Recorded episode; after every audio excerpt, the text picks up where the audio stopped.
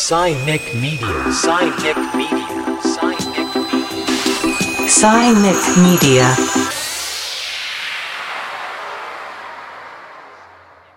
皆さんこんにちは。サイニックメディアがお送りするポッドキャスト。今回は FM 京都で放送中のサイニックレディオから、京都大学名誉教授の鎌田東司さんをゲストに迎えた第2回をお届けします。楽園学の出発点となっている久高島。神の島とも呼ばれる久高島の持つ世界観に迫っていきます。それではお聞きください。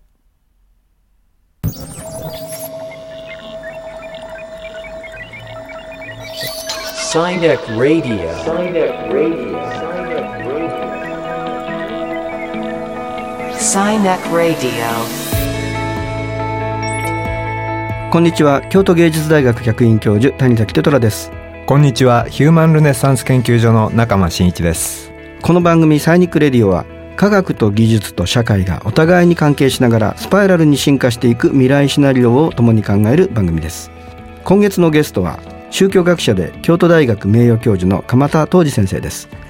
今月は楽園についてのお話を伺っていますが。あの先週の話の中で鎌田先生が京都学派はひ平家の学派なんだとおっしゃっててやっぱ未来もそういう形で開いていく平家の在り方を考えていく楽園ってそういうもんかなと思いながら最後に聞いてましたということで鎌田東司先生この後登場ですサイニックレディオスタートです Cynic Radio. Cynic Radio. Cynic Radio. Cynic Radio. サイニックレディオ。今月のゲストは宗教学者で京都大学名誉教授の鎌田東司先生です。こんにちは。こんにちは。こんにちは。よろしくお願いします。あの先週はあの鎌田先生に楽園学の概要についてのねお話を伺いました。この楽園学会というのがね今月23日にあのスタートするんですけれどもこれあの聖地久高島あ沖縄の聖地と言われている久高島からあのオンラインで配信されるということですけれどもこの久高島という島について少しお聞きしていきたいと思うんですけれどもあの僕も何度かあの久高島行かせていただいたんですけどもあの鎌田先生この島随分ねあの、えー深いあのつながりがあるというふうにお聞きしてるんですけれども少しこの島についてお話しいただけますか？はい。えー私が久高島に初めて行ったのは1990年頃だと思うんですけどもね。このお島に関心を持った理由の一つは、神の島と呼ばれていた。い財宝の儀式が、えーまあ、神民中の継承式ですね。はい神様に仕える女性たちばかりの祭祀が12年に一度、遺財法という名前で行われてきた。これが日本の民族学者にとっては非常に関心のお深いものだったので、えーまあ、いろいろな民族学者、折口忍とか、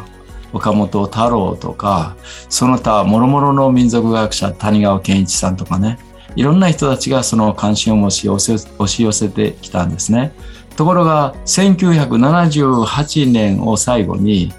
44年になるんですかね、今年でね。はい行われていないわけですよ。まあそういうようなそのことで、えーこの久高島という島に一体えーどういううこう神聖というか、えー神様の島としての遺産があるのか、まあそういうふうなことに関心を持って、えー今から30年ちょっと前に出かけたっていうのがきっかけで、それ以来いろんな形で、島とつながりを持って、今は NPO 法人久高島振興会の会員でもあり、まあ、島の未来はね、どういうふうに展開していくのかっていうのを見守っているという状況です。あの僕もあのこの島とっても興味持って何回か通ってるんですけれどもなんか女性性の聖地というんですかね。女性のみがこう入れるそういう聖域があったりとかなんかあのもちろんそのノロと言われるような、まあ、いわゆるシャーマンですよね。そういったようなものがこうそういう伝統が息づいてた島ってことで、まあ、大変興味を持ったっていうこととあとまあ岡本太郎という美術家がやっぱりそこから縄文の何かこうあの時代のこう何か力みたいなものを感じていったりとかってなんかそういう話もちょっとお聞きしました。はい。あの、岡本太郎の、あの、沖縄文化論という本があって、はい。その中に、えーまあ、上の島の久高島のことが大変印象的に語られてるんですけどね。で、そのし島の中心をなす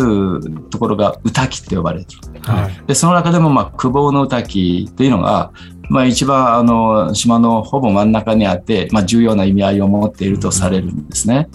で、その、あの、宇滝には、何もない。でも、何もない、えーこの、お何もないところに何かが、こう、降りてきているっていうのが、えー存在している。それがすごいっていうふうなことを言っているんですよね。岡本太郎は。その何もないことの原音、めまい。まあ、こういうふうなことが大変、えー岡本太郎の久高島の歌滝論の中で印象的に語られていて、ここは太郎の沖縄芸術、お沖縄文化論として繰り返し引用されているところですね。で、島にはあの多くの方が行って、ある意味でその観光資源のようなものがあるわけではないので、そこには周りに海があり、えーこの平たい久高島の小さい島に聖書として歌木はあるんですけれど、男性は入れませんしね。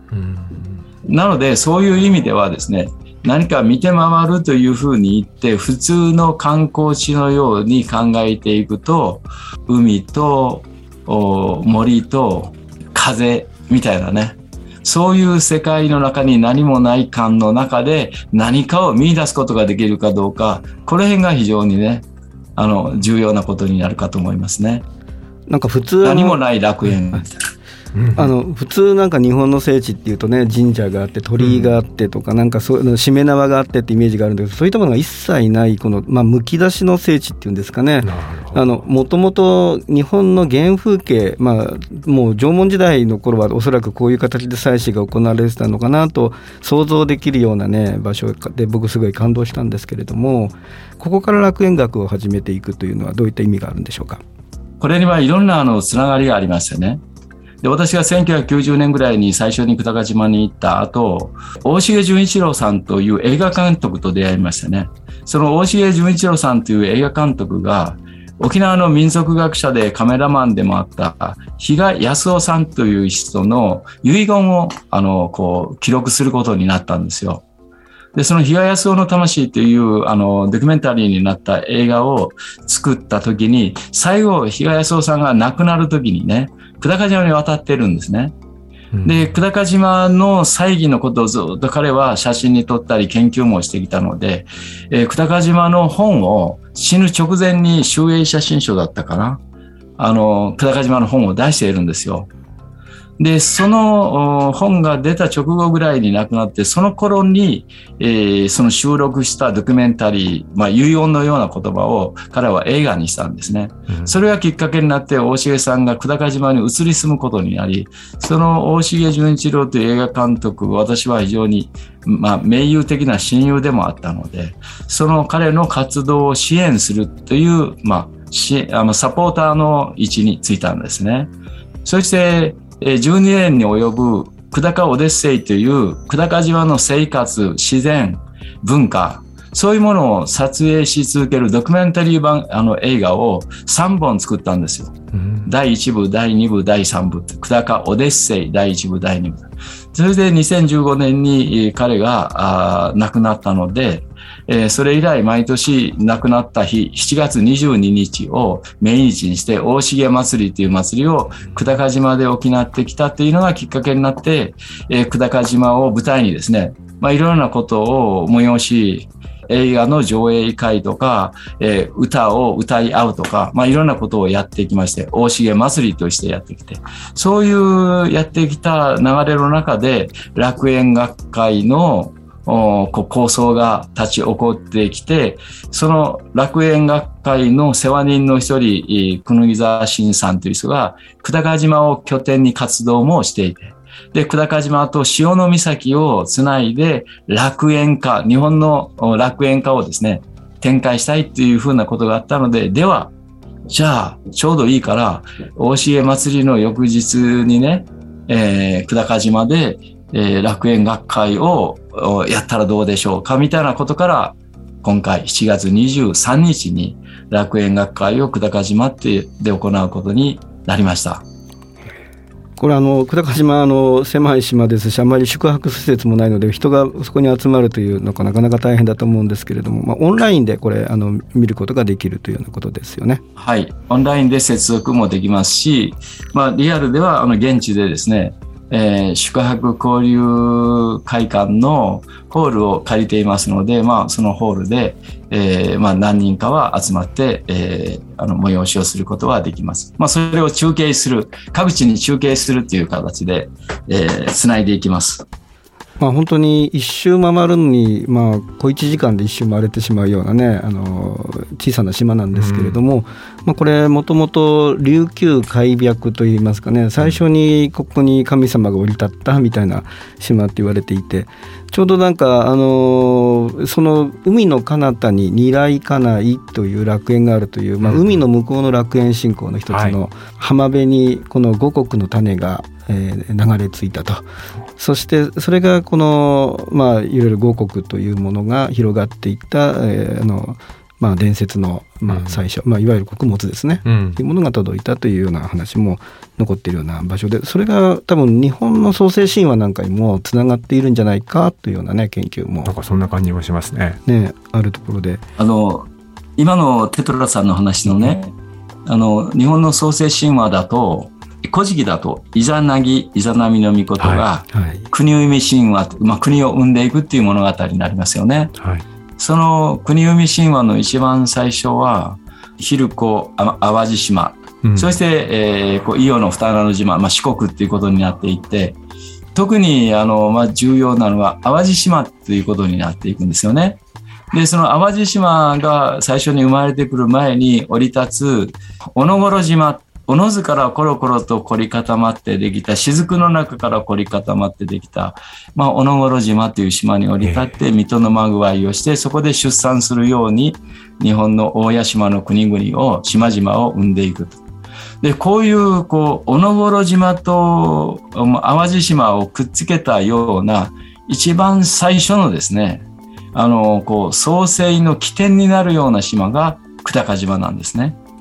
だからそこが最も神聖視されてきて、東の方にえもう何もない。ですから、沖縄の世世界遺産になっている最も重要な聖書は、セーファー歌記という歌記なんですね。で、少子王朝の最も重要な施設で、奄美清という神女、最高神女の就任式がこのセーファー歌記というところで行われていたんですが、このセーファー歌記から真正面、真東に見える島が久高島なんですよ。なので、少子王朝にとっては、その久高島っていうのが非常に重要な、うん、こう霊的エネルギーの一番根源をこう占めているというふうに捉えられていたわけですね。そして先ほど言ったように、一番最初に始まる、まあ、エデンの園みたいなイメージを持っているね、島ですから、そこからあらゆるこうこうエネルギーっていうか、えー何かが供給されてくる、神聖さがね、供給されてくる。その神聖さの源に二来家内という、まあ、魂の世界がある。こういうふうな考え方が世界観としてあったということです。はい、えー今日はこの7月23日にスタートする楽園学会の,、まあ、あの場所ということで久高島についてのねお話を伺ってきました、えー、鎌田先生どうもありがとうございましたありがとうございました。がとうございました。Sinek Radio. Sinek Radio. Sinek Radio. Sinek Radio. ということでいかがでしょうか？島っていう単位、はいこれが何かまたキーポイントを握ってるような感じもしますよね。やっぱなんかあの未来のユートピアのプロトタイプというのが、ええを作っていくというか、まあ、それが実は昔の日本にあった可能性があるっていうようなね、ことがちょっとイメージできて僕は大変面白いなと面白いですね。思いました。ということであの、えー引き続きね来週も、えー鎌田先生にお話を伺っていきたいと思うんですがということでえー「サイニックレディオ」えーこの番組では現在の世の中で起きている事象をサイニック理論に基づいてピックアップ解説するコンテンツをオンエアしていきます。コンテンツはラジオ放送のほかポッドキャストでも発信されます。お楽しみに。ということでお相手は谷崎テトラと中間真一でした。